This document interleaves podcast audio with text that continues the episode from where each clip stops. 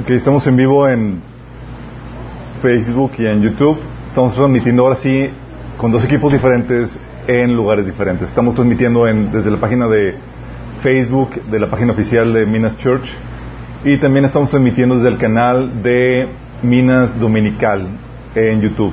Si tienes problemas con alguna transmisión, puedes irte a la, a la otra para que eh, estamos transmitiendo en dos lugares con dos equipos diferentes para evitar eh, riesgos por si hay problemas con alguna transmisión.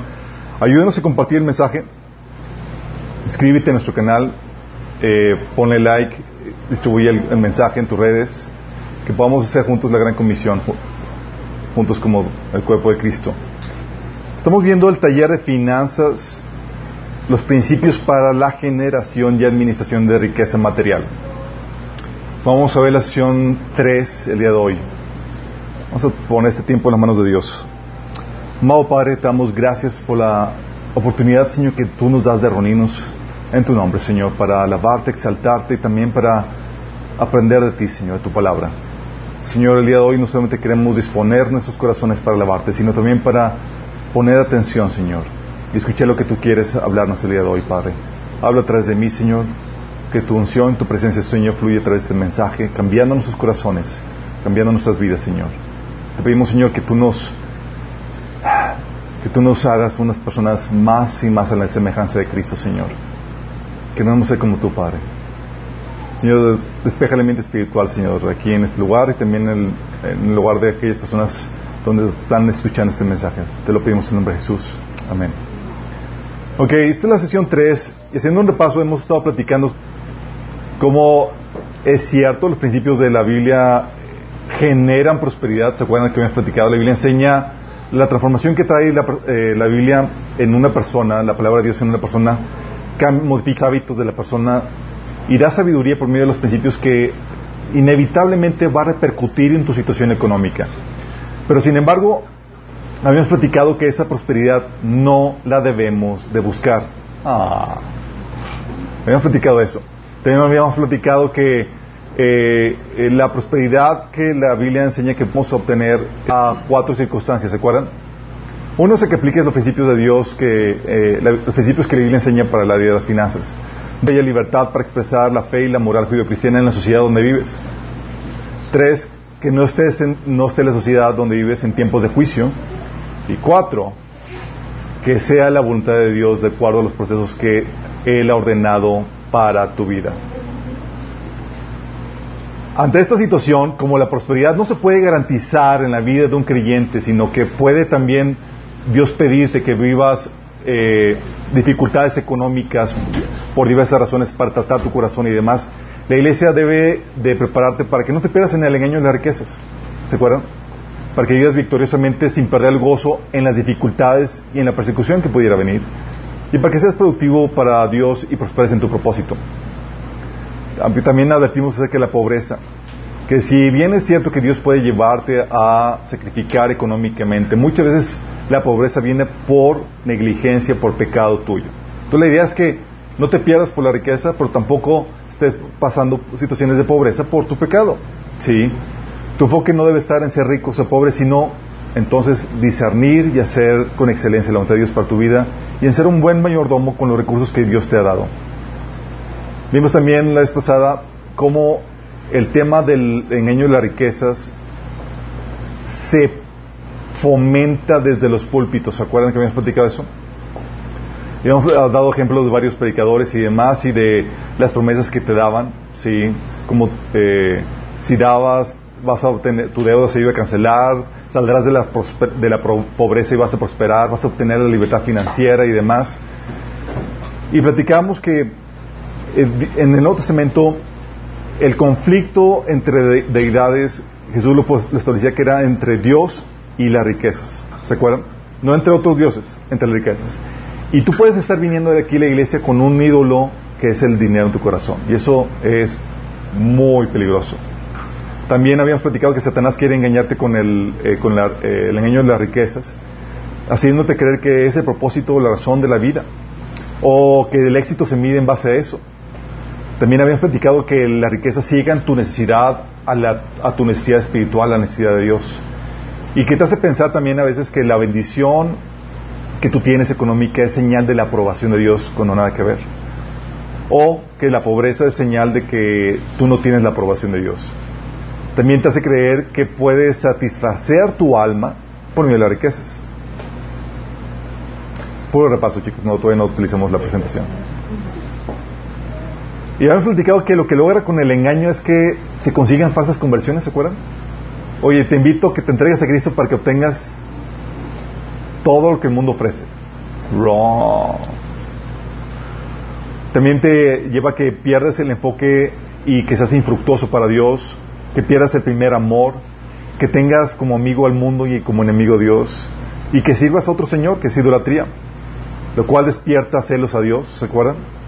Y eso termina causándote dolores, ruina y destrucción, como dice 1 Timoteo. También eh, ocasiona que te desvíes de la fe y que te mantengas en ignorancia, porque a veces compran la fórmula simplista de que ofrendo y Dios me va a bendecir con riquezas, cuando es mucho más complicado de lo que parece. Y de hecho en este taller vamos a ver el grado de complejidad que, esto, que todo esto implica. Sí.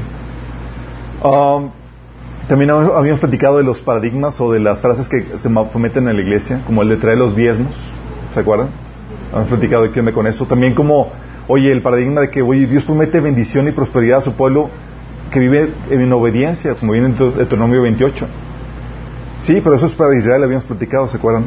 Para la iglesia se promete que si tú quieres vivir en, obediencia a Dios, se te promete persecución. Ah, y que es necesario pasar por muchas tribulaciones para entrar al reino de Cristo. Ah, es muy diferente, y de hecho vimos las diferencias entre el pueblo de Israel y la iglesia. ¿Significa que siempre va a venir persecución? No podemos asegurarte que va a venir persecución, pero tampoco podemos asegurarte que va a venir, prosperidad. La iglesia está aquí para prepararte para que seas feliz en cualquiera que sea tu circunstancia y que cumplas la voluntad de Dios, venga lo que venga. ¿Se acuerdan? También habíamos platicado eh, la otra frase de edad y se os dará, cómo está sacado afuera de contexto, o que el tamaño de la semilla determina el tamaño de la cosecha. Un pasaje que Pablo utiliza para referirse a la ayuda a los pobres no los ministerios riquechones de la iglesia. También habían platicado como el, la otra frase de deseo que seas prosperado en todo, ¿sí? Eh, como el hecho de que seas prosperado en todo no significa que vaya a venir prosperidad en todo, sino que va, Dios está ligando esa prosperidad con la prosperidad de tu alma. Porque si llega una prosperidad fuera de tiempo, cuando no estás preparado, va a ocasionar tristeza en tu vida. También abordamos la frase de que Jesús se hizo pobre para, hacerse rico, para hacernos ricos a nosotros. Cuando eso va a suceder y hay que servir con esa riqueza. ¿Y qué onda con esa oferta que te hacen de que ofrendes y pactes por el milagro? Me pasaron algunas personas ejemplos de predicadores, porque no, obviamente no abordamos todos los ejemplos que hay, pero el, predicador de este... ¿Cómo se llama? Maldonado, que no sé si lo llegaron a ver, que, está con un saco todos cosidos y como dice, y diciendo que cómo puedes pedir la bendición a una persona que está fregada económicamente. ¿Sí? Y la gente ovacionando y aclamando ese paradigma cuando lo que, lo que realmente estás incentivando es el engaño de riquezas. Diciendo que si te va bien económicamente tienes la bendición de Dios, cuando nada que ver. Tienes ejemplos en la, en la Biblia cuando las personas más bendecidas o las más importantes, como Juan el Bautista, Dios lo envió a la tierra mal comido y mal vestido. Bajo el paradigma de, este Maldonado, tú jamás le hubieras pedido una bendición. Y créeme que lo hubieras pedido si tú supieras quién era realmente. Igual Jesús. Jesús, no creas que vino en opulencia. Jesús dijo que no tenía un lugar ni siquiera donde recostar su cabeza. Sí, porque Jesús, Dios vino a retar el paradigma del mundo y el mundo se rige bajo ese paradigma que Maldonado está enseñando, de que de acuerdo a cómo te va, tienes la bendición de Dios. Y eso es lo que Dios te va a dar si llegas a Cristo, cuando es nada que ver. El Señor te enseña a despreciar eso y a buscar las cosas y las verdaderas riquezas que son las espirituales y las del siguiente, eh, siguiente era que está por venir. Ah, obviamente hay muchos pasajes que refutan eso, ese paradigma de que la, eh, eh, si estás malo que uno, económicamente no te va, eh, no tienes una bendición que dar. Y Pablo mismo lo decía, que ellos eran pobres económicamente, pero daban riquezas espirituales a muchos. Pero fíjate cómo se maneja esto, porque ahorita actualmente es el principal engaño. quiere enseñarnos que es lo que el cristiano debe de buscar y la aspiración que debe tener. Y eso nos lleva a la motivación, que es lo que vamos a ver el, el día de hoy. Si el enfoque entonces no es hacerte rico, ¿para qué aprender todos estos principios para la generación y administración de riquezas? ¿Para qué? Oye, si el enfoque no es alcanzar la prosperidad económica, entonces ¿para qué estás tomando este taller? ¿No tenía nada que hacer un sábado por la tarde?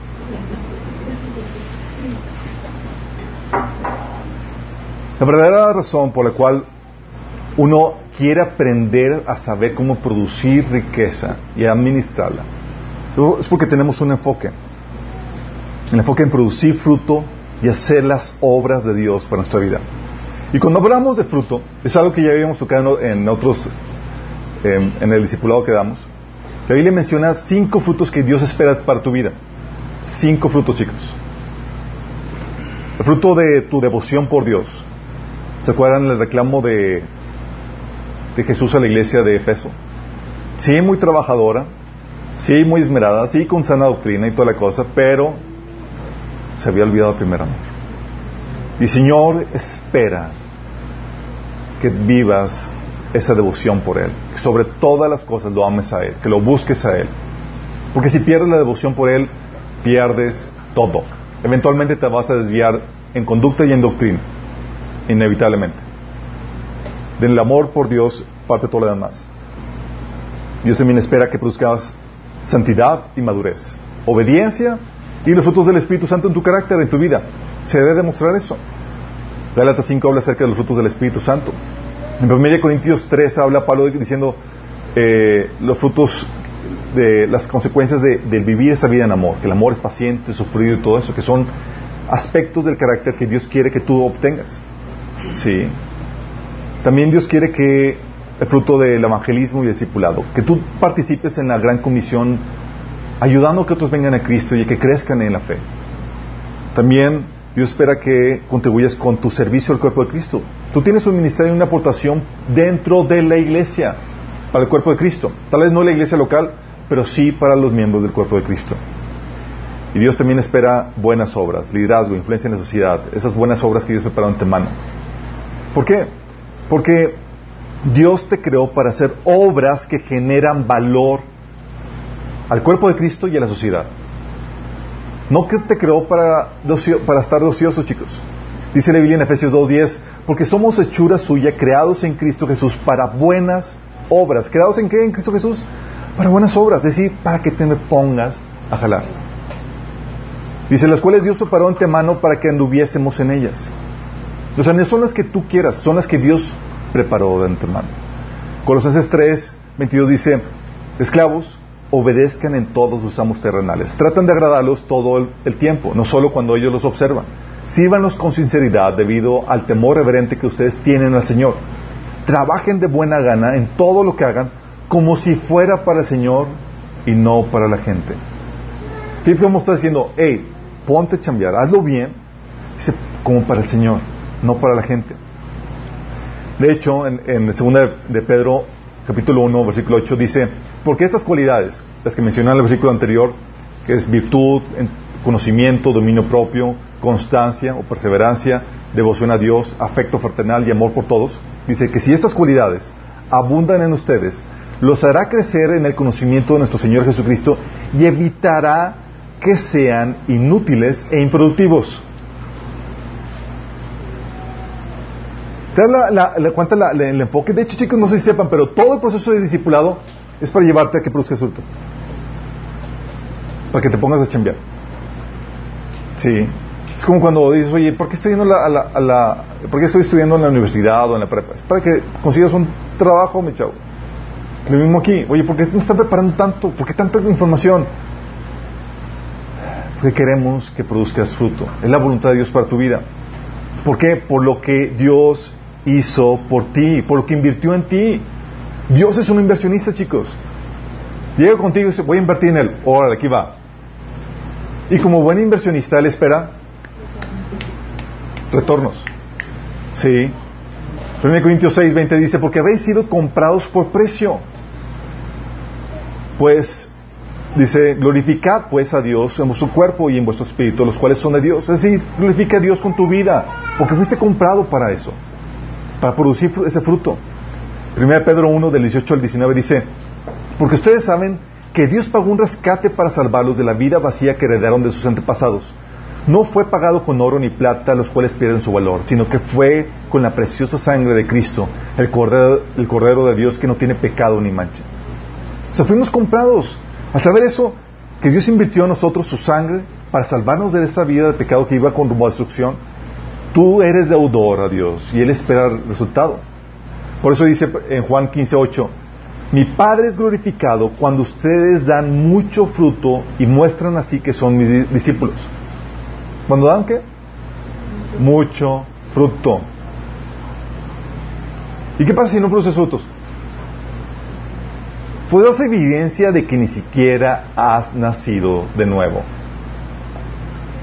Juan 15.2, ahí, ahí ese mismo capítulo dice, toda rama que en mí no da fruto, la corta. Qué heavy, ¿no? Porque es inevitable, si realmente naciste de nuevo se tiene que manifestar, si realmente crees en Jesús se tiene que manifestar en tus obras, si realmente te arrepentiste tiene que haber un fruto que muestre ese arrepentimiento. Entonces la motivación para, para poder aprender, para aprender estos principios que generan riqueza y, y la administran es expresar nuestro amor a Dios y al prójimo. No es para que te haga rico, es cómo me perfecciono en el arte de amar a Dios y al prójimo. Y eso por un lado, ok, estás pleno en Dios. Ya no buscas satisfacer tus necesidades emocionales con ninguna cosa en la tierra. Amén. Amén. ni posesiones, ni títulos, ni logros, ni halagos, ni la buena fama ya te satisfacen. ahora todo es Cristo. Y has aprendido a contentarte con lo más básico, como dice 1 Timoteo 6, 6 al 8. Sabes contentarte con lo más básico y en cualquiera que sea tu situación, ¿verdad? Entonces, ¿cuál es, qué es lo que motiva al cristiano moverse y ser productivo? Si tú ya te contentas con lo más básico, teniendo comida y vestido, estemos contentos. Entonces, ¿qué te motiva a ser productivo?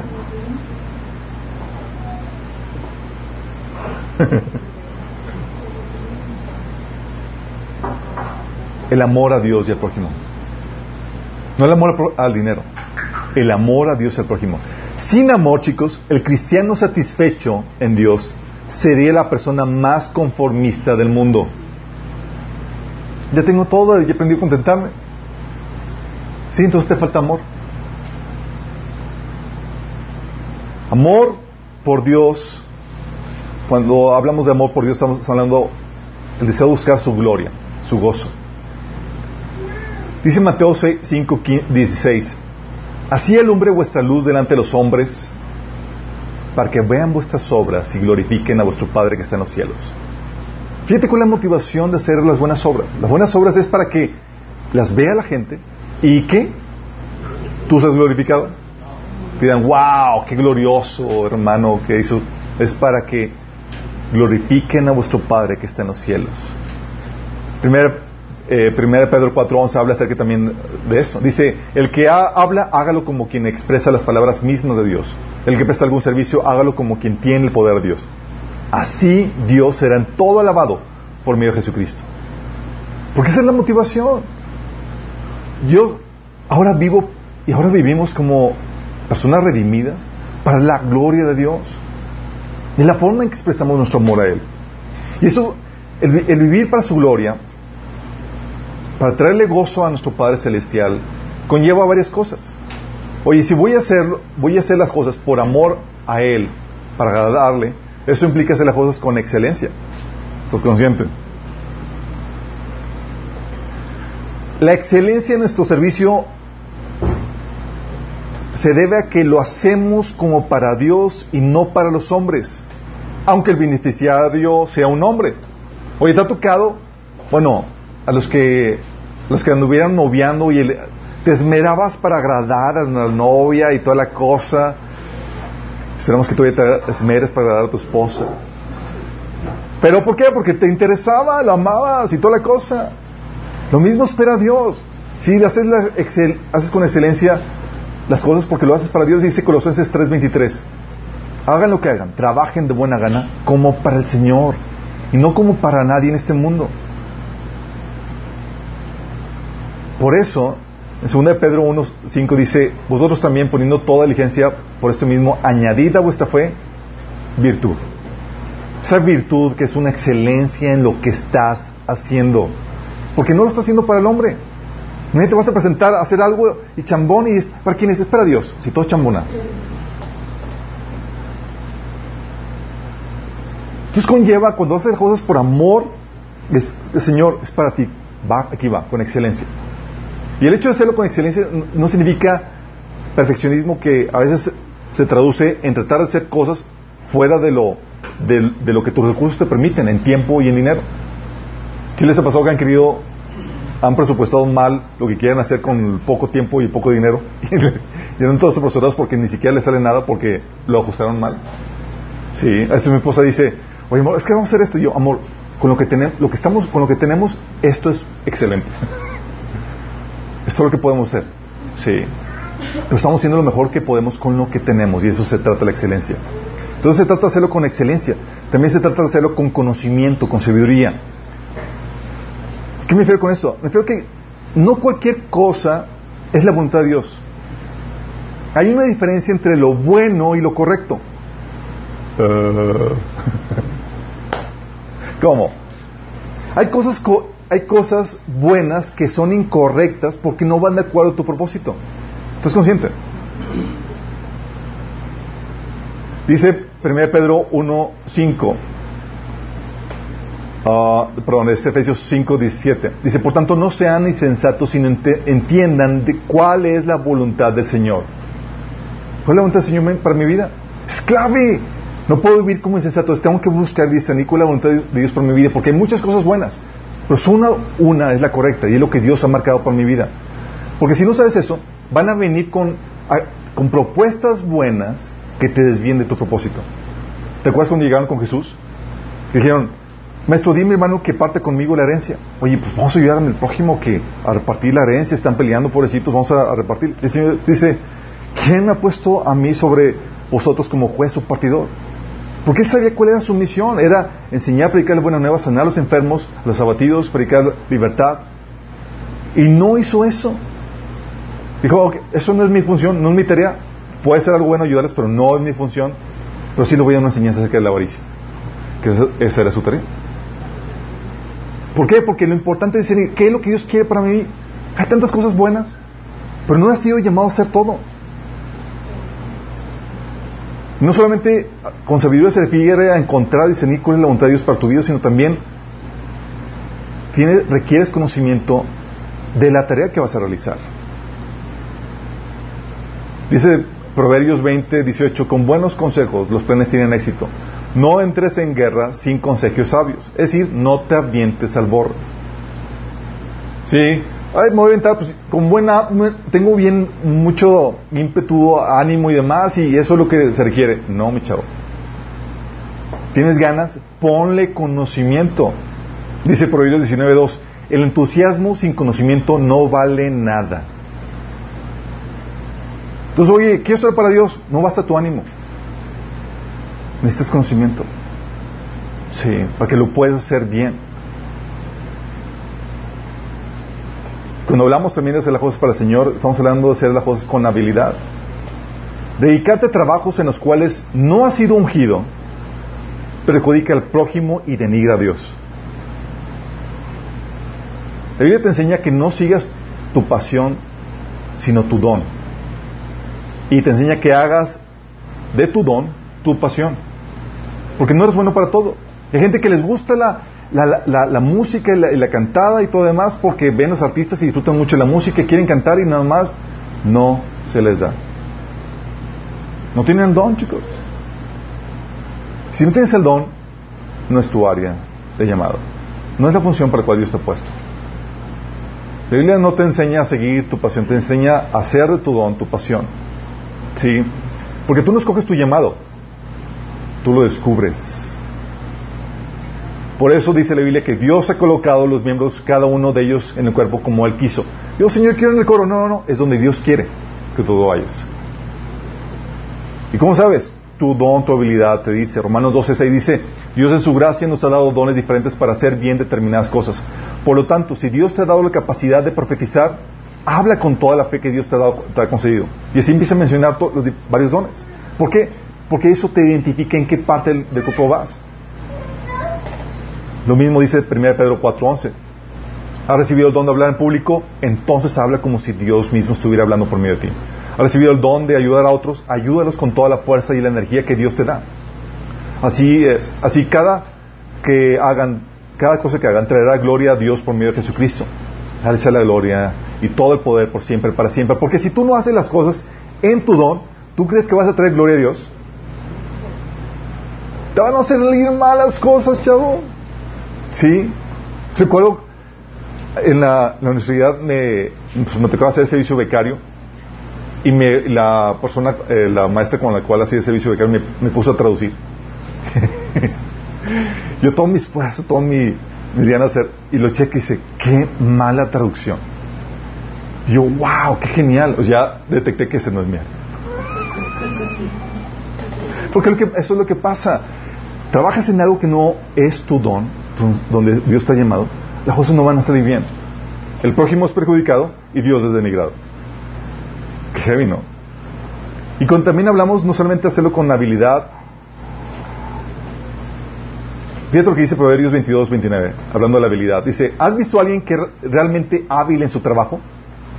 Servirá a los reyes en lugar de trabajar para la gente común. La importancia de la habilidad, chicos. Glorifica a Dios. También hacerlo como representantes suyos en su nombre. Haciendo ver a la gente que es Dios a través de nosotros, no nosotros por nosotros mismos. Es muy importante. Sí. La gente tiene que ver que es Dios obrando a través de ti para llevar a cabo ese servicio, para que pueda dar gloria a Dios. Dice Pablo en 2 Corintios 5:20 que somos embajadores de Cristo.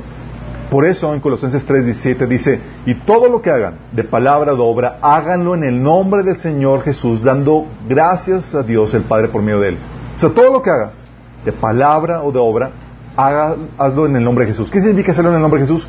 Como su representante. ¿Sabes que esto lo estoy diciendo en el nombre de Jesús? ¿Sabes cómo cambiarían las cosas? Si todo lo que hicieras fuera como un representante de Dios para que Dios sea glorificado. Por eso Pablo decía, hablando acerca de esta, de, de, de hacer las cosas en el nombre de Jesús en, en 2 Corintios 9, del 12 al 13, dice, estaba recolectando una ofrenda de la iglesia de Corintios, dice, esta ayuda, que es un servicio sagrado, no solo suple las necesidades de los santos, sino que también redunda en las abundantes acciones de gracias a Dios. O sea, esta ayuda va a repercutir en que Dios sea glorificado con acción de gracias. Dice, en efecto, al recibir esta demostración de servicio, ellos alabarán a Dios por la obediencia con que ustedes acompañan en la confesión del Evangelio de Cristo y por su generosa solidaridad con ellos y con todos. Está diciendo, al ustedes ayudarlos, ustedes, ellos van a, van a glorificar a Dios porque ustedes están siendo obedientes al Evangelio, a Dios.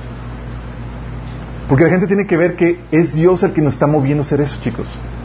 A veces me, me, me echen porque a veces me, he quejado con que eh, platico episodios donde a veces me, he quejado de algunos de ustedes, de que Señor, son bien cabezones y demás. Y dices, Alberto, ¿cómo dices eso? Dice, tienen que ver que si hay amor es porque es Dios en mí. Porque si fuera por mí mismo, no haría esto. La verdad es, oye, ¿qué onda con esto? Ah, eh, y tú puedes glorificar a Dios que, gloria a Dios que Alberto está siendo obediente a Dios. Sí. Porque es por, por la obediencia el que estamos haciendo lo que estamos haciendo. Sí. Es Él el que pone en nosotros el querer como el hacer. Por eso mismo no haríamos nada de esto. Sí. Entonces tienes que hacerlo por amor a Dios. Tú eres deudor a Dios en todo este sentido. También por amor al prójimo. Al prójimo, sí, es amar al prójimo como a ti mismo. Es decir, buscar su beneficio. Y cuando habla de que amas a tu prójimo como a ti mismo es buscas el beneficio de tu prójimo con una justa retribución porque también te amas a ti mismo. Sí. Mateo 7:12 dice, haz a los demás todo lo que quieran que te hagan a ti. Fíjate, dice, haz a los demás todo lo que quieras que te hagan a ti. O sea, toma la iniciativa y ponte a chambear. Hay otros que dicen, no hagas a otros lo que no te gustaría que te hicieran a ti. Es un, es un pasaje, es una es una transgiversación de, de, este pasaje que te invita a la pasividad. Aquí el Señor está diciendo, toma iniciativa. ¿Qué te gustaría que te hicieran a ti? Ah, pues tengo muchas cosas que me gustaría que me hicieran a mí. Ponte a hacerlas. Sí. Dice Romanos 3:11, el amor no hace mal al prójimo. Así que el cumplimiento de la ley es el amor. Y 1 Timoteo 6:2 dice, el hecho de que tengan amos creyentes no es excusa para ser irrespetuosos. Al contrario, esos esclavos deberían servir a sus amos con mucho más esmero. ¿Por qué? Porque ese esfuerzo beneficia a otros muy amados creyentes. Si se nos sabes que, oye, voy a hacer mi mejor esfuerzo, voy a dar mi mejor servicio, ¿por qué? Porque es un amado creyente el que se va a beneficiar de mi servicio. ¿Cuál es la motivación que está incentivando? El amor al prójimo. El amor al prójimo. ¿Sí? Oye, ¿eso significa que está mal servir con la motivación de proveer por mi familia? ¿Sí o no?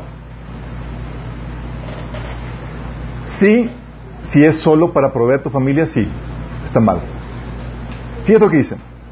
La Biblia te dice que debemos trabajar para proveer para nuestra casa. De hecho, en 1 Timoteo 5.8 dice que el que no provee para los suyos y sobre todo para los de su propia casa, ha negado la fe y es peor que un incrédulo. Entonces sí debemos de proveer para los nuestros. Pero eso habla de la motivación por la cual debemos de buscar la retribución. Oye, ¿para qué quieres la retribución? Pues para ayudar a los míos, no para emborracharme ni para mis cosas. Es para buscar bendecir a los míos. ¿Sí? Entonces, eso te habla de la motivación por la cual debes de buscar la retribución y para qué debemos usar dicha retribución. Pero no habla de la motivación por la cual realizas el servicio que te lleva a esa retribución. Oye, creo que te motiva a realizar ese trabajo. Tu servicio, el trabajo que realizas para obtener esa retribución debe ser el genuinamente beneficiar al prójimo por amor a él de lo contrario, vas a terminar abusando de él. Pues tu enfoque tu motivación es solo la, retribución, no el beneficio del prójimo. ¿Me explico? Por eso la Biblia te enseña, hey, la motivación no solamente debe ser la retribución económica, es realmente amaste a tu prójimo. La retribución es una añadidura, chicos. Y el pasaje que habla de que debes de alimentar y proveer tu, para tu familia te está diciendo nada más ¿En qué debes de utilizar esa retribución? Pues el Señor te pone que te enseña a poner el énfasis y el enfoque en la motivación por la cual estás haciendo ese trabajo, no en las añadiduras o en las consecuencias que recibes. O entonces es incorrecto que trabaje por necesidad. Si es solo por necesidad, sí, es incorrecto.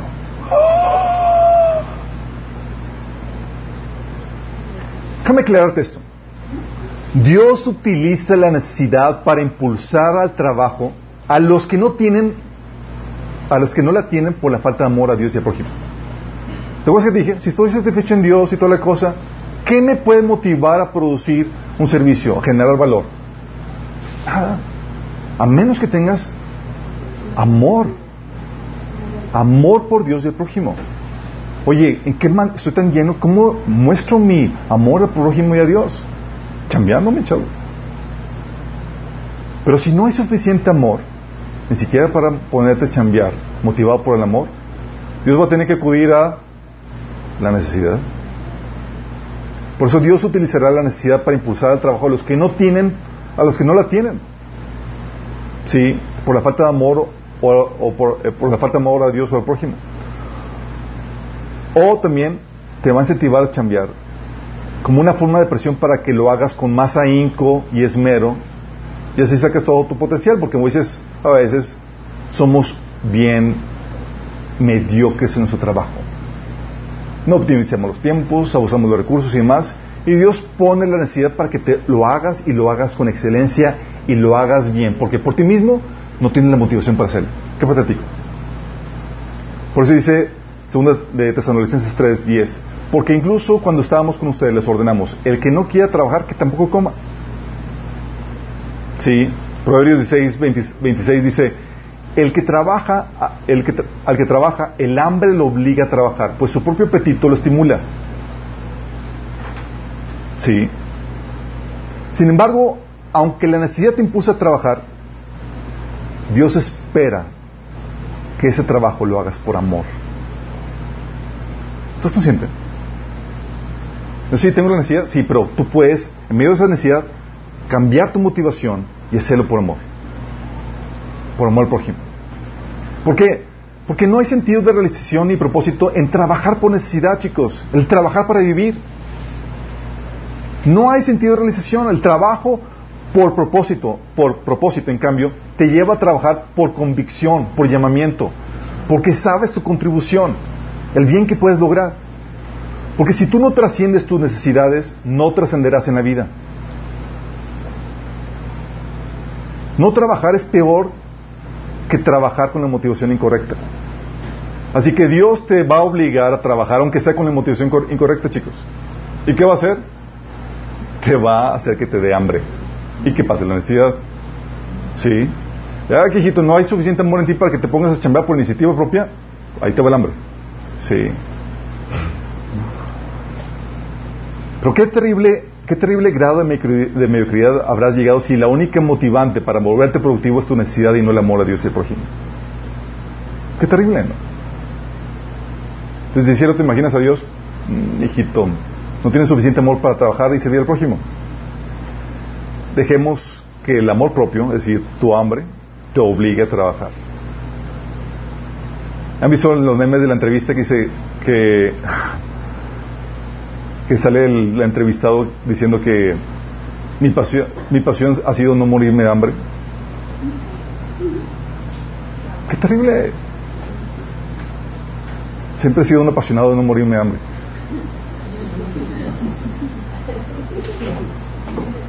Pero muchas veces llegamos a eso. Y Pablo estaba reprendiendo a los tesalonicenses, oye, están de ociosos sin hacer nada. Y dice, si no hay amor, suficiente amor en ellos para chambear y hacer algo para bendecir al prójimo, que el hambre los obligue a trabajar.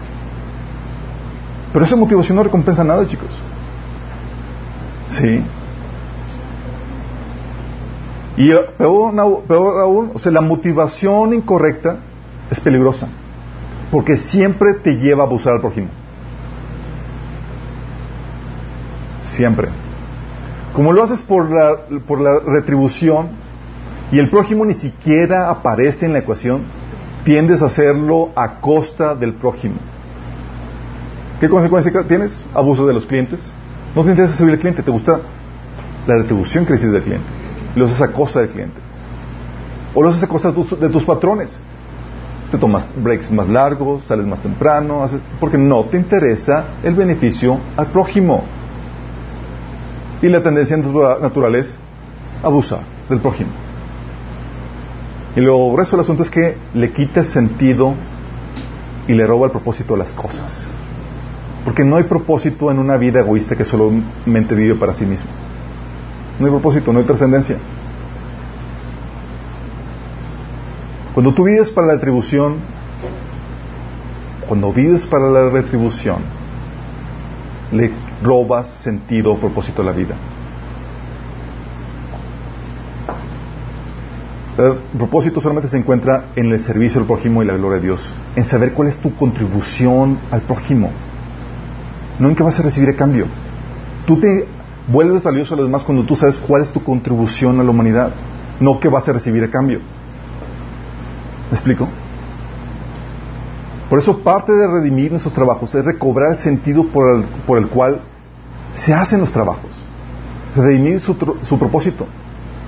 Por eso no podemos correr como el mundo corre. El, mundo busca la retribución y es su enfoque. Y nosotros buscamos nuestra contribución. Por eso el Señor te decía que busca primero el reino de Dios. Y lo demás, Dios se va a encargar. si busco la voluntad de Dios para mi vida y me enfoco en eso, todo lo demás se pone en orden. A eso se refería Pablo en 1 Corintios, chicos. ¿Te acuerdas? 1 Corintios 13, famoso pasaje. 1 Corintios comienza desde el 12, el último capítulo, que dice, ahora les voy a mostrar un camino más excelente. Si hablo en lenguas humanas y angelicales, pero no tengo amor, no soy más que un metal que resuena, un platillo que hace ruido. Si tengo el don de profecía y tengo todos y entiendo todos los misterios y poseo todo el conocimiento y tengo una fe que logra trasladar montañas, pero me falta amor, no soy nada.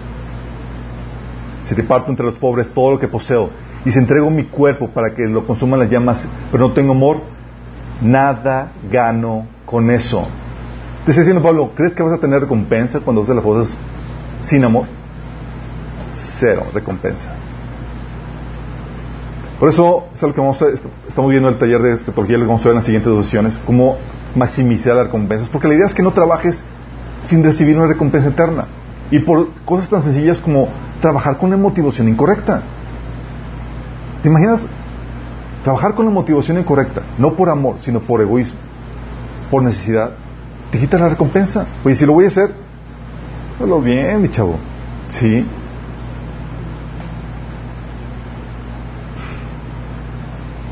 Por eso dice la Biblia que si sobresalimos en el, en el amor, todas las demás cosas vendrán por añadidura. Mateo 6:33, busquen primeramente el reino de Dios y su justicia, y todas esas cosas les serán añadiduras, les serán añadidas. Y lo sabemos, o no, intuitivamente. ¿Cuáles son los negocios que sobresalen, chicos, en la sociedad? ¿Acaso no son los que sobresalen en el servicio que dan al prójimo? ¿O me equivoco? Dios diseñó que en su creación, Dios diseñó que su creación funcionara así. Por diseño de Dios somos obligados a proveer un servicio para satisfacer nuestras necesidades, chicos. Pero los que sobresalen en el amor al prójimo, al dar un mejor servicio o producto, son los que reciben una mejor recompensa, sí o no. Es terrible pensar que muchos hermanos son pobres o tienen problemas financieros porque no sobresalen en el arte de amar a Dios y al prójimo. ¿Estás consciente? Esta motivación correcta no es cualquier cosa, es la obra de Dios en nuestras vidas, chicos, y no es, no es fácil obtenerla. Venimos tan a la forma del mundo que Dios tiene que trabajar tan intensamente en nosotros para cambiar lo más profundo que es la motivación en nuestras vidas. Pero esta motivación es obra de Dios en nuestras vidas. Somos motivados a corresponder al amor de Dios, a amar a Dios y a vivir por amor, inspirados en lo que hizo por nosotros. Dice la Biblia en 1 Juan 4, 19 que nosotros le amamos a Él porque Él nos amó primero. Lucas 7, 47 te habla de, le dice eh, Jesús hablando de una mujer eh, pecadora que le estaba lavando los pies, le dice al fariseo Jesús, te digo que sus pecados, que son muchos, han sido perdonados. Por eso ella demostró tanto amor. Pero una persona a quien se le perdona poco, demuestra poco amor. Cuando tú te sabes que tus pecados han sido perdonados, muestras amor a Dios. Te sabes deudor a Dios. Entonces, cuando tú recibes el sacrificio y la obra de redención en tu vida, es esperarse que fluya una gratitud, un amor a Dios para poner de tu vida. Entonces, inspirado en lo que Dios hizo por nosotros. En teoría, tú y yo hemos aceptado esa obra que Dios hizo por nosotros. Hemos aceptado esa, eh, esa obra de redención. Nos sentimos deudores con Él. Y también, no solamente es inspirado en lo que Él hizo por nosotros, sino también en la comunión que tenemos con Él. Romanos 5.5 dice, sabemos con cuánta ternura nos ama Dios porque nos ha dado el Espíritu Santo para llenar nuestro corazón con su amor. ¿Qué utiliza Dios para llenar nuestro corazón con amor? El Espíritu Santo. Por eso el salmista decía en el Salmo 90.14, sácenos cada mañana con tu amor inagotable para que cantemos con alegría hasta el final de nuestras vidas. Eso solamente se busca en la, eso se logra en la búsqueda diaria en nuestra relación con Dios. Sí, en la, lo que dice 2 Corintios 13, 14, en la comunión que tenemos con el Espíritu. Si tú no buscas esa llenura en tu tiempo devocional, ¿tú crees que vas a tener ese amor para fluir en este nivel de motivación que Dios demanda de ti? Si Dios no está llenando tu vacío emocional, alguien más lo está llenando. Y si alguien más lo está llenando, tú como consecuencia vas a tener la motivación equivocada. Sí. Porque no puedes amar a tu prójimo como Dios manda si no sacias tu alma primero en Dios. Por eso la pregunta continuamente es, ¿cómo vas en tu relación con Dios? Ah, no, lo he tenido. Eso... Mira, podrás tener afecto natural, como el resto de la gente lo tiene, como dice en Romanos 1.31 o 2 Timoteo 3.3. Pero el afecto natural es lo mismo que el amor que muestran los paganos, el cual es condicional y por conveniencia. Es decir, egoísta. Fíjate lo que dice Jesús en Mateo 5 del 44 43. Dice, pero yo digo, ama a tus enemigos. ¿Y para cuál quieres? ¿Cómo que ame a mis enemigos? Pregunta, ¿esto hacen los paganos, los inconversos, aman a sus enemigos? Obviamente que no. El cristiano, en teoría, sí. El Señor nos enseña, ama a tus enemigos, oren por los que te persiguen. De esa manera, estarás actuando como verdadero hijo de tu Padre que está en el cielo, pues Él da luz de su sol tanto a los malos como a los buenos y envía la lluvia sobre los justos y los injustos por igual. Si solo amas a los que te aman, ¿qué recompensa hay por eso? Dice, hasta los corruptos cobradores de impuestos hacen lo mismo. Es que Señor, no lo puedo amar, no sabes todo lo que me hizo. Mm, corrupto cobrador de impuestos. Y si eres amable solo con tus amigos, ¿en qué te diferencias de cualquier otro? Hasta los paganos hacen lo mismo. ¿Por qué? Porque nosotros nos llenamos no con lo que nos dan. La gente ama por conveniencia. Te amo porque voy a recibir algo a cambio. Y si no se lo dan, lo resienten. Pero nosotros vamos porque ya recibimos algo a cambio y estamos tan llenos que buscamos dar.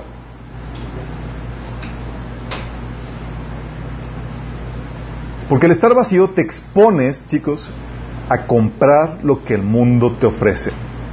Tienes un hambre emocional y estás buscando quien te lo llene. Y no te lo está llenando Dios. 1 Juan 2, de 15 al 16 dice, no amen este mundo ni las cosas que el mundo les ofrece, porque cuando aman al mundo no tienen el amor del Padre en ustedes. ¿Por qué?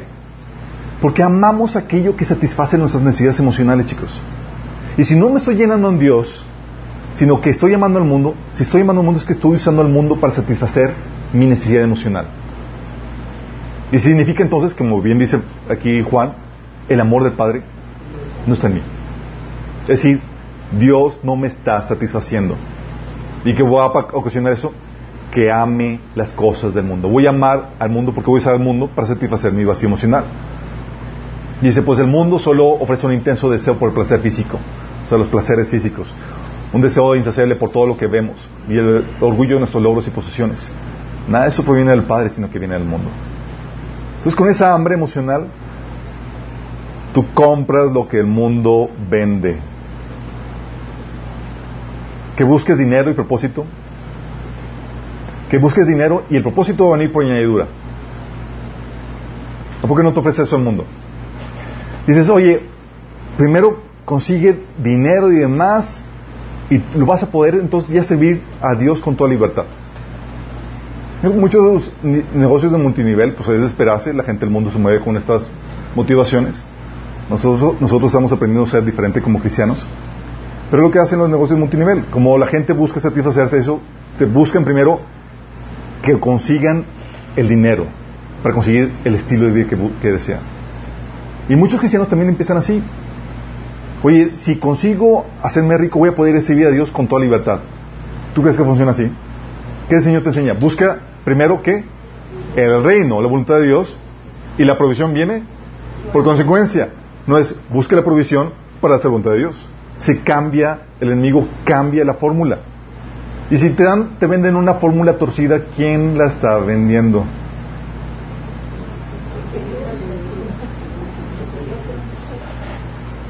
Yo te admito que yo así llegué a pensar, pongo mi negocio, me hago rico y yo voy a poder seguir al Señor como yo quiera. Y el Señor dice, ah, no, que buscas mi voluntad y la posición viene por añadidura. Hay, gente que también compra del mundo el estilo de vida de retiro. Dicen, oye, con esto podrás retirarte a los 40 años y ya no tendrás necesidad de trabajar. Y te ofrecen negocios de ese tipo y demás. La idea de, igual, de muchos negocios de multinivel que ofrecen a la gente. Mientras que la Biblia te demuestra un camino diferente. Te dice, porque estas cualidades, si abundan en ustedes, los hará crecer en el conocimiento de nuestro Señor Jesucristo y evitarán que sean inútiles e improductivos. Es decir, ¿estás vivo? Ok. sí, productivo. Fíjate la, la, la, lucha de Pablo en su, en su vida. Pablo estaba en, de parto o no parto de este mundo. ¿Me muero o no me muero? Sí, dice Filipenses 1 de, de 22 al 24. Pero si vivo, puedo realizar más labor fructífera para Cristo. ¿Estaba Pablo pensando en el retiro, chicos? Así que realmente no sé qué es mejor. Estoy dividido entre dos deseos. Quisiera partir y estar con Cristo, lo cual sería mucho mejor para mí. Pero por el bien de ustedes es mejor que siga viviendo. Entonces, mientras que tengas la capacidad, la habilidad, se dice, espero que seas de bendición a más personas. Sí. También el mundo te vende la idea de que no importa tu propósito, tu llamado o contribución, sino que hagas lo que más dinero te deja. ¿Sí les ha pasado? Se encuentran que el joven escogió, una carrera que nada que ver, así como que mi hijo se va a morir de hambre. Recuerdo cuando le dije a mi papá que iba a escribir un, que había renunciado para escribir un libro. Mi papá estaba, ay, va a morir de hambre. Mi hijo quiere ser escritor.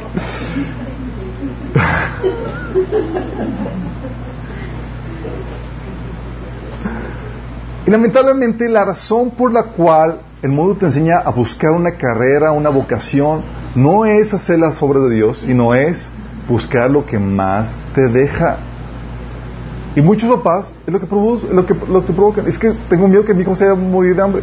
Si tienes ese temor, la Biblia te dice que sí, puede ser que te vaya mal, pero lo que te dice es diversifica. No que no busques lo que eh, desarrolla tu talento. Dice, apuéstale tu talento por diversifica lo que dice la Biblia. Sí. Pero el mundo te enseña a que no a que no vivas para tu propósito, sino para los lujos y el estatus, para lo que te deja más dinero.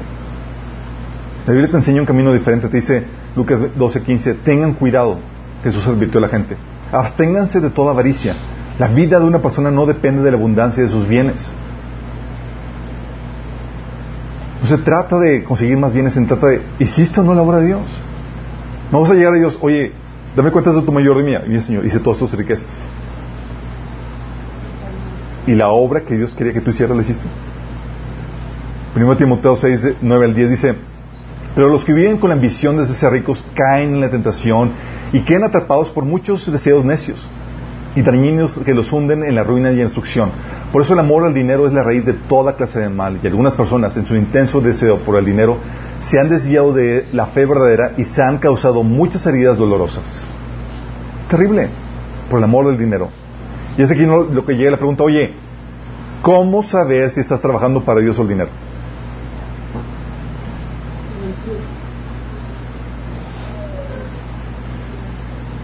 Si tu ofrenda es menor de... Eh,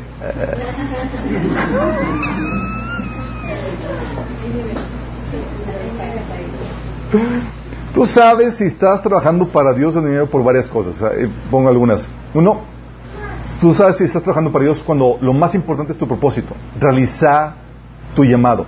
La tarea que Dios preparó para ti. ¿Te acuerdas de Jesús? ¿Qué le consumía? En Juan 4 del 32 al 34 decía, yo tengo un alimento que ustedes no conocen, replicó él. ¿Le habrán traído algo de comer? Comentaron así los discípulos. Dice, mi alimento es hacer la voluntad del que me envió y terminar con su obra. ¿Te acuerdas lo que decía también Pablo en Hechos 20 24? Que mi vida no la tengo le, considero sin valor con tal de que lleve a cabo la obra que Dios preparó para mí. Sí. ¿Qué significa esto? Que estás dispuesto a sacrificar tu ganancia económica por tu llamado. Que vives por su causa, para hacer su voluntad, su misión, que busca su propósito. Es decir, trabajas para el Señor. Cuando trabajas para el dinero, lo importante es buscar el trabajo que te deje mucho dinero. 1 Timoteo 6.8. Por los que viven eh, con la ambición de ser ricos caen en la tentación y quedan atrapados por muchos deseos necios y dañinos que los hunden en la ruina y en la destrucción. Aquí estás dispuesto a sacrificar tu llamado por la ganancia económica. No estás buscando cuál es la voluntad de Dios para tu vida, estás buscando qué te deja más lana. Vives para tus comodidades para mantener tu nivel económico, así como enseña Santiago 4 del 1 al 4.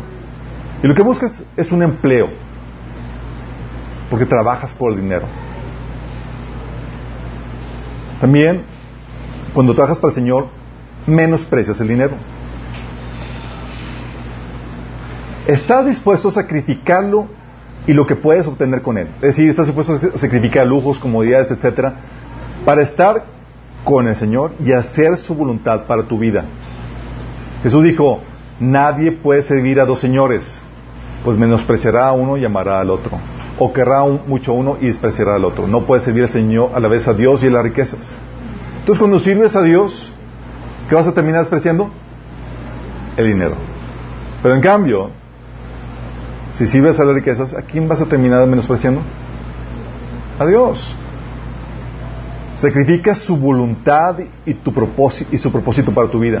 Ya no hay tiempo para congregarse o ser sus discípulos o hacer su obra porque estás más ocupado en juntar para el nuevo carro o la mejor casa o llevar a cabo un mejor negocio. ¿Te acuerdas de, de Demas? El colega de trabajo de Pablo. Dice Pablo quejándose de él. Demas me abandonó porque ama las cosas de esta vida y se fue a Tesalónica. Porque cuando se empiezan a contraponer, chicos, vas a terminar yendo con quien amas. Sí. También se manifiesta en que estás dispuesto a conseguirlo aunque tengas que... Eh, estás dispuesto, cuando amas a Dios, estás dispuesto a seguirlo aunque tengas que sacrificarte económicamente. ¿Te acuerdas de los discípulos? Después de que Pablo, de que Jesús despachó al joven rico, dijo Pedro, Señor, nosotros hemos dejado todo para seguirte. Bueno, y le dijo que iba a obtener. Obviamente se le dijo que va a ser en el tiempo de la restauración de todas las cosas. Ah. Pero cuando siguen, cuando amas al dinero, sigues a Dios y lo sirves siempre y cuando no implique un sacrificio económico. Está condicionado. ¿Te acuerdas del joven rico? ¿Era un buen joven rico, sí o no? ¿Era obediente a la ley, chicos? Tenía un pequeño detalle. Su señor era el dinero. Pequeñito, pero era una persona moral, buena, íntegra, pero idólatra. Jesús le dijo, si quieres ser perfecto, anda, vende todo lo que tienes y dáselo a los pobres y tendrás tesoro en el cielo. Luego ven y sígueme. Cuando el joven oyó esto, se fue triste porque tenía muchas riquezas. Heavy. También cuando sigues a Dios, te das cuenta porque eres excelente en el trabajo que llevas a cabo de forma voluntaria para Dios.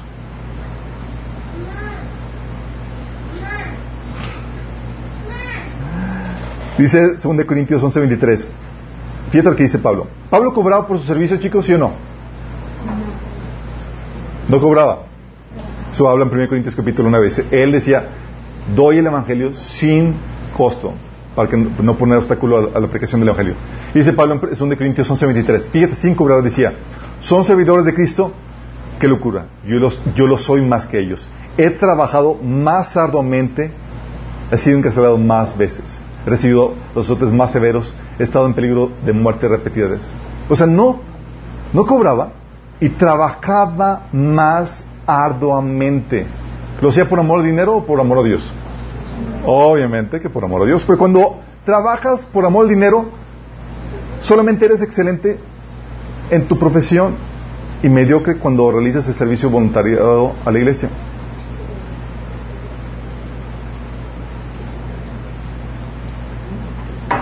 Porque cuando la motivación es el Dios dinero, se nota, chicos.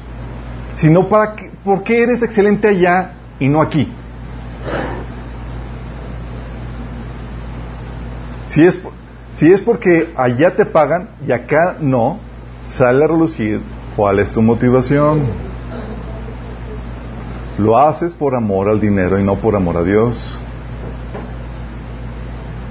También sale a relucir cuando tu preocupación es hacer la voluntad, cuando sirves a Dios, tu preocupación es hacer la voluntad de Dios, y tu preocupación, tu preocupación es la gente a la cual estás sirviendo, atendiendo, chicos, a la cual Dios te puso a servir. ¿Sí? Estás para hacer la voluntad de Dios, que es su reino, y ser productivo para Él. Fíjate lo que dice Pablo en Hechos 20, 24. Dice, considero que mi vida carece de valor para mí mismo con tal de que lleve, de que termine la carrera y lleve a cabo el servicio que me ha encomendado el Señor Jesús. O sea, se consumía el terminar la tarea que Dios tiene preparado para mí. Y lo dice Pablo también. Además de todo eso, a diario llevo la carga de mi preocupación por todas las iglesias. ¿Qué le preocupaba? Terminar la tarea y la gente a la cual ha sido llamado a servir.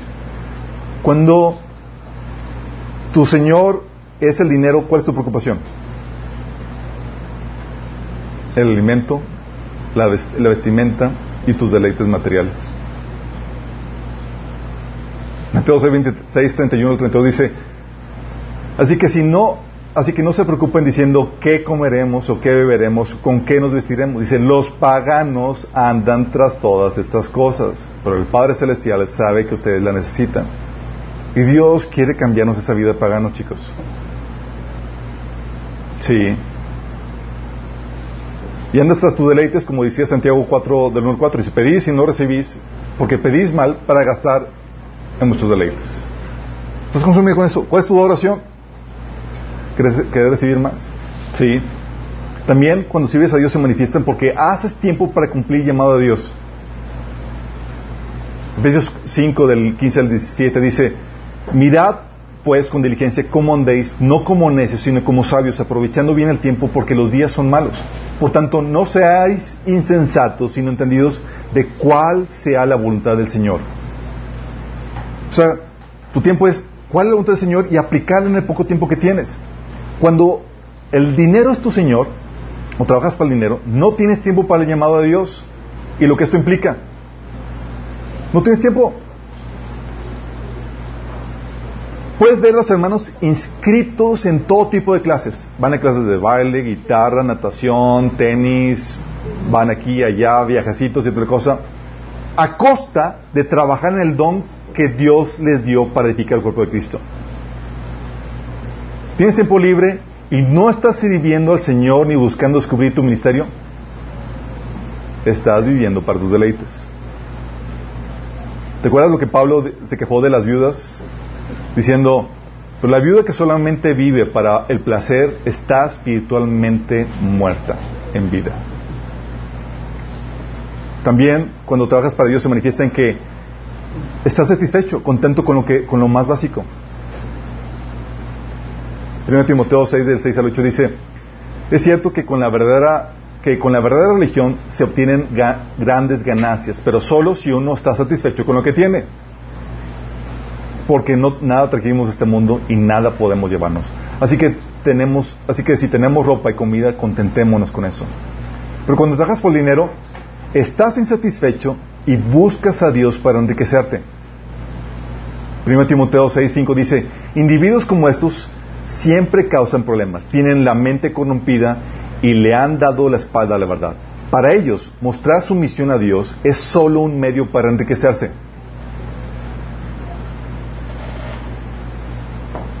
También se manifiesta en que crece, cuando sirves a Dios y no al dinero, creces en el conocimiento de Dios y en madurez. ¿Te acuerdas la, la semilla que cayó en buena tierra?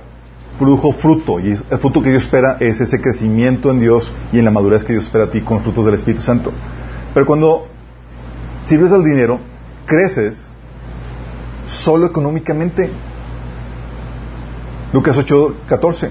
Las semillas que cayeron entre los espinos representan a los que oyen el mensaje, pero muy pronto el mensaje queda desplazado por las preocupaciones, las riquezas y los placeres de esta vida. Así que nunca crecen hasta la madurez. Porque ¿cuál es el enfoque? ¿Madurar? La lana. La lana. Si, ¿cómo estás? Y lo encuentras, lo encuentras cada vez más rico, pero igual de inmaduro el hermano. Hasta retrocediendo. Oye, te veía mejor antes. Antes hacía tus cuartitos, ahora ya no. ¿Te imaginas? Sus anhelos. Cuando sirves para el Señor, es que el Señor abra puertas para llevar a cabo su obra y que te proteja. Como dice Pablo, fíjate lo que dice. La petición de oración. Por último, hermanos, oren por nosotros para que el mensaje del Señor se difunda rápidamente y se le reciba con honor tal como sucedió entre ustedes. Eh, oren además para que seamos librados de personas perversas y malas porque no todos tienen fe. Cuando sirves el dinero, oras por tus anhelos, el carrazo, la casa, tus sueños, etcétera. Por eso dice Santiago, pedís y ¿qué pides? Pedís y no recibís porque pedís mal para gastar en vuestros deleites. Los que sirven al Señor son generosos. 2 Corintios 9:9. Comparten con libertad y dan con generosidad a los pobres. Son buenos, sus buenas acciones serán recordadas para siempre. Los que sirven al dinero son codos. El Señor nos redime como montanos chicos. Sí. De los codos pasamos a bien administrados. Dice Proverbios 23, 23 del 6 al 8. No aceptes comer con los tacaños ni desees sus manjares. Están siempre pensando en cuánto cuesta. Come, bebe, te invitan, pero no lo hacen con sinceridad. Vomitarás lo poco que has comido y se despreciarán tus cumplidos. O también, los que sirven al Señor, chicos, dan por amor y o justicia. Por amor o por justicia. ¿Te acuerdas? Pablo recolectando la ofrenda entre los cristianos. Ellos estaban recolectando una ofrenda para los hermanos pobres de Jerusalén por amor a ellos y también porque se sentían que era lo justo porque ellos habían recibido riquezas materiales, riquezas espirituales de parte de los hermanos de, Jerusalén, como viene en Romanos 15 del 26 al 27. Pero los que dan por el dinero, chicos, lo dan por avaricia. Es decir, no les sacas dinero a menos que le prometas riquezas a cambio. Sí. Tienes que llevarlos a que caigan en la trampa de amor al dinero. Primero Timoteo 6.9. Los que viven con la ambición de ser ricos caen en la tentación de dar ofrendas voluminosas para recibir más. Y lamentablemente así es, chicos. Porque de otra manera no darían. Y de ahí tenemos que salen varios perfiles. Perfil de los workaholics, que son los adictos al trabajo, personas que su vida es el trabajo, chicos. No tienen tiempo devocional o para congregarse, disipularse o multiplicarse. Y aunque digan, es que es, su, es un ministerio el trabajo que están realizando, sabes que no es así porque si fuera un ministerio para Dios, lo harían bajo la dirección de Dios, no a costa de Dios. También te encuentras los apáticos. Personas que cuando les, cuando les hablas de obtener un bono en su trabajo y de comenzar un negocio más jugoso económicamente, muestran interés y dedicación. Más interés y dedicación que ir al discipulado o a la iglesia o alimentarse espiritualmente en su devocional. También tienen los idólatras o amigos del mundo. Personas que están en la religión y siguen a Dios, pero para que este, para que Dios los prospere, es decir, los haga ricos y los salve de sus problemas económicos. Van y dan y aprenden porque esperan con ello obtener la riqueza económica que tanto desean. Y cuando no lo tienen, se enfrían y se apartan. Y tiene los ingenuos. Los que quieren servir a Dios y están apasionados por Él, pero han comprado la idea de que para lograrlo tienen que conseguir primero grandes recursos económicos. Así que se enfocan primero en obtenerlos y después en servir a Dios. Cuando la prosperidad que tienes, nosotros tú puedes identificar si te la ha dado Dios o no. ¿Dios prospera? Sí, Dios puede prosperar, pero aguas. Satanás también lo hace, pero trayendo resultados amargos con ello. Porque como habíamos dicho arriba eh, anteriormente, trae desorden a tu vida. Sacrificas no solo a Dios, sino a tu familia o ampliados en el altar de tu ídolo, que es el dinero. La prosperidad de Dios trae orden y bendición, chicos. Proverbios 10, 22 dice, La bendición de Jehová es la que enriquece y no añade tristeza. Y esa es la problemática, chicos. Que cuando, para que la bendición de Dios venga, te la da cuando tienes la madurez para soportarla. Porque si te la da antes de que tengas la madurez para soportarla, ¿va a ser de bendición? No, va a añadir tristeza. Sí. Y no te la da a costa del, orden de Dios para, para tu vida, es decir, no a costa de la voluntad de Dios en otras áreas de tu vida. Sacrificaste tu familia, sacrificaste tus disciplinas cristianas, sacrificaste tu relación con Dios, tu ministerio, por el dinero, sabes que no venía de Dios. Sí. La prosperidad que el enemigo te da trae ese desorden. 1 Timoteo 6, 9. Los que quieren enriquecerse caen en la tentación y se vuelven esclavos de sus muchos deseos. Estos afanes insensatos y dañinos que hunden a la gente en la ruina y en la destrucción. Aquí sacrificas a Dios, sacrificas a sacrificas a Dios tu devoción por Él, tu obediencia para obtener la riqueza. Sacrificas a tu prójimo, tu familia, empleados, iglesia, los beneficiarios de tu llamado para obtener esa riqueza. O incluso sacrificas a ti mismo. ¿Cómo? Tu salud, tu integridad, tu vida eterna para obtener esa riqueza. Esa riqueza añade tristeza. Todo comienza con la motivación, chicos, pero modificar la motivación es tan complejo. Tan complejo. Salir de la motivación incorrecta es como salir de un proceso de desintoxicación de drogas. ¿Han escuchado las noticias así, personas que han pasado por drogas? Porque tus necesidades emocionales, cuando tienes la motivación incorrecta en el dinero o en, las cosas, es como, significa que tus necesidades emocionales están siendo suplidas por dinero u otras cosas. Es así, de ahí donde estás drogándote, supliendo tus, tus necesidades, chicos. Luego Dios viene para quitártelas, para desintoxicarte y que aprendas a suplirte emocionalmente de Él. Y sucede como la droga, chicos. No sé si han escuchado el síndrome de abstinencia de, las drogas. ¿Qué empieza a pasar? Empieza con la temblorina, la ansiedad y... sí, necesito la droga. Sí. Lo mismo pasa, chicos. Hay algunos de nosotros que, andan con la temblorina. Sí. Oye, obtenían su, su necesidad emocional de seguridad con el dinero. Y de repente Dios se los quita. Y andan, ay, necesito, necesito mi droga. Sí. Ven la cuenta así, se me vacía y están así con la temblorina de que ya no saben qué hacer. Porque la seguridad la obtenían de dónde? del dinero. Dice, a ver, hijito, vamos a tener que llevarte el proceso de desintoxicación. Y te quita la droga. Y andas ahí. sí. Y andas sudando frío. Y a toda la ansiedad y toda. Y dice, ah, síndrome de abstinencia. De estar, de destetando.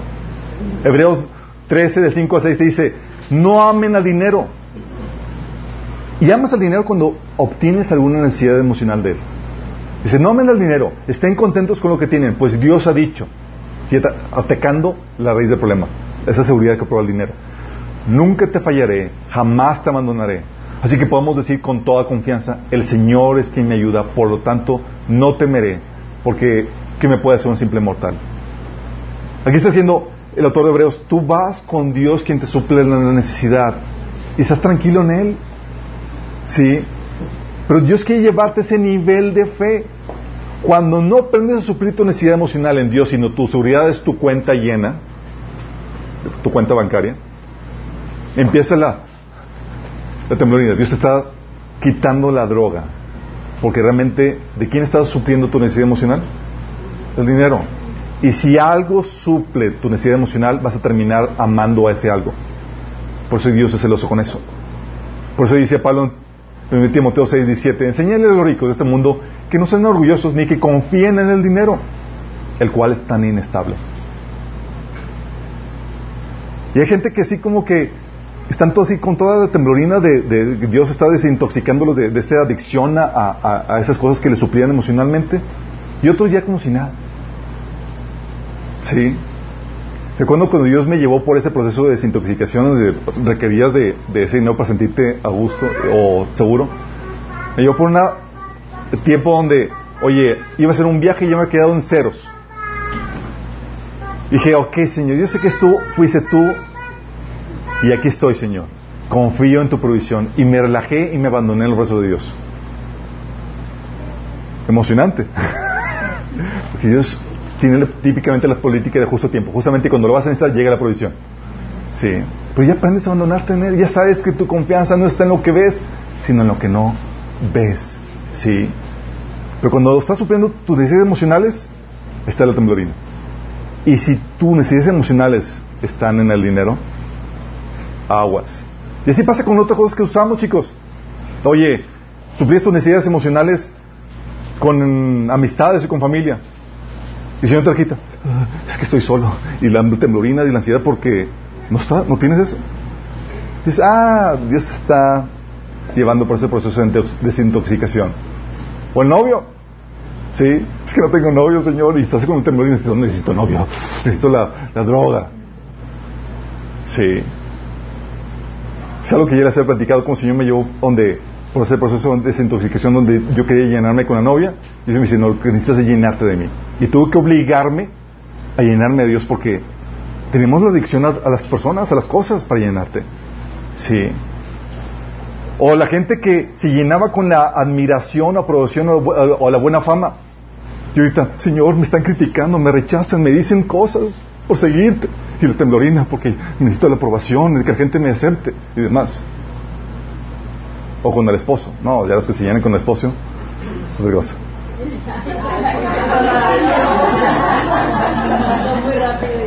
Oye, que vienen darse, casarse para ser felices. ¿Les ha pasado? Y se casan y, oh my. Y, y uno diría, a veces bendito engaño, porque si no, muchos no se casarían. bendito Pero es que el esposo no era lo que esperaban y no satisface. Y es como que entonces, ¿dónde, Señor? Y, no quiere cambiar para que me satisfagan mis necesidades. El Señor, mm, te está desintoxicando. Porque chicos, si la motivación no se corrige, ¿crees que Dios te dará más con la motivación incorrecta? ¿Crees? Sea, te mantendría en un nivel básico para que no te pierdas, mi chavo.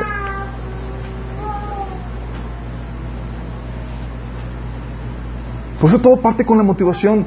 El pleito de Dios con las riquezas es que se convierte en el ídolo de tu, corazón. El pleito de Dios es que se convierte en tu motivación, la razón por la cual haces eso.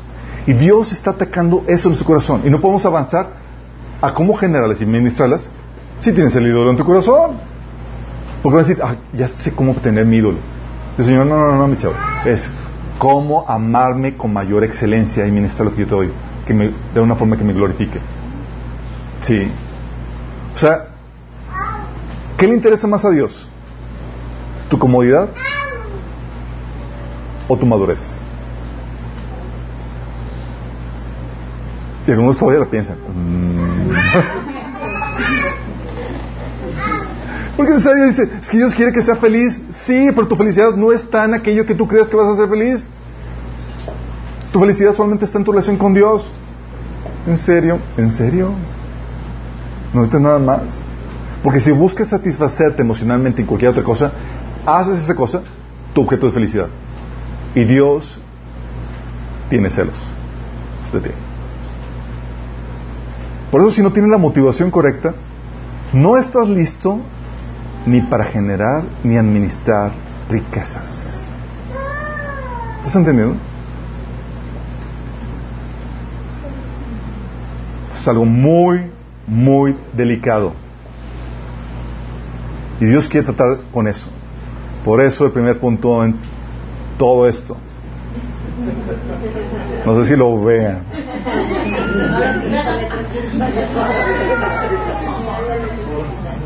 Tienes que corregir tu motivación. Y si estás pasando por momentos de, ansiedad, de, desintoxicación, chicos, si te da temblorina porque no ves cosas y Gloria a Dios por eso, te está corrigiendo la motivación. Sométete a ese proceso. Hay gente que llega con nosotros y todo así como que es que estoy solo, es que me ha ido mal económicamente y están así como que con ansiedad y la, y la temblorina de que necesito mi droga. Sí. Y es, ¿no te das cuenta de lo que Dios está haciendo con tu vida? Dios quiere corregir eso en tu corazón porque si no, no puedo poder darte más. Tú como vaso, receptor de la bendición de Dios, no estás listo para recibir más. Tu motivación debe ser el amor a Dios. ¿Por qué haces las cosas? Para amor a Dios y para amor al prójimo. Si, si tan solo corrigiéramos nuestra motivación, chicos, seríamos excelentes en todo lo que hacemos, en nuestro servicio. Seríamos súper productivos porque lo tenemos en mente de beneficiar al prójimo y glorificar a Dios. Las, las bendiciones, las añadiduras nos perseguirían. Pero estamos idolatrando el dinero con la motivación incorrecta y buscando satisfacer nuestras necesidades con eso. Primer punto, chicos. Tenemos que corregir nuestra motivación. ¿Terminamos con una oración? Amado Padre Celestial, te damos gracias, Señor, porque en esta temática, Señor, tú nos enseñas a poner la mirada en las cosas importantes, Señor en el por qué hacemos las cosas, Señor. Si vamos a producir riqueza, Señor, ¿cuál es la motivación, el interés de hacerlo, Señor? Si vamos a trabajar, si vamos a producir riqueza material, ¿cuál es la motivante, Señor? Y ahora sabemos, Señor, que debemos ser motivados en el amor, en el amor a ti sobre todas las cosas y en el amor al prójimo como a nosotros mismos, Señor. Señor, perdónanos si hemos estado utilizando las cosas de este mundo para satisfacer nuestro vacío emocional, Señor. Sabemos que mientras que sigamos haciendo eso, no estamos listos para seguir más bendición de tu parte, Señor. Señor, no queremos que eso suceda, Señor. Ayúdanos a corregir la motivación de nuestro corazón. Que lo que hagamos, Señor, sea de una, forma correcta, Señor. Y seguimos llevando por ese proceso de desintoxicación, Señor, donde nos desteta, Señor, de, esas cosas que, nos, que hemos estado utilizando para satisfacernos emocionalmente, Señor. Para que podamos hacerlo solamente de ti y solo de ti, Señor.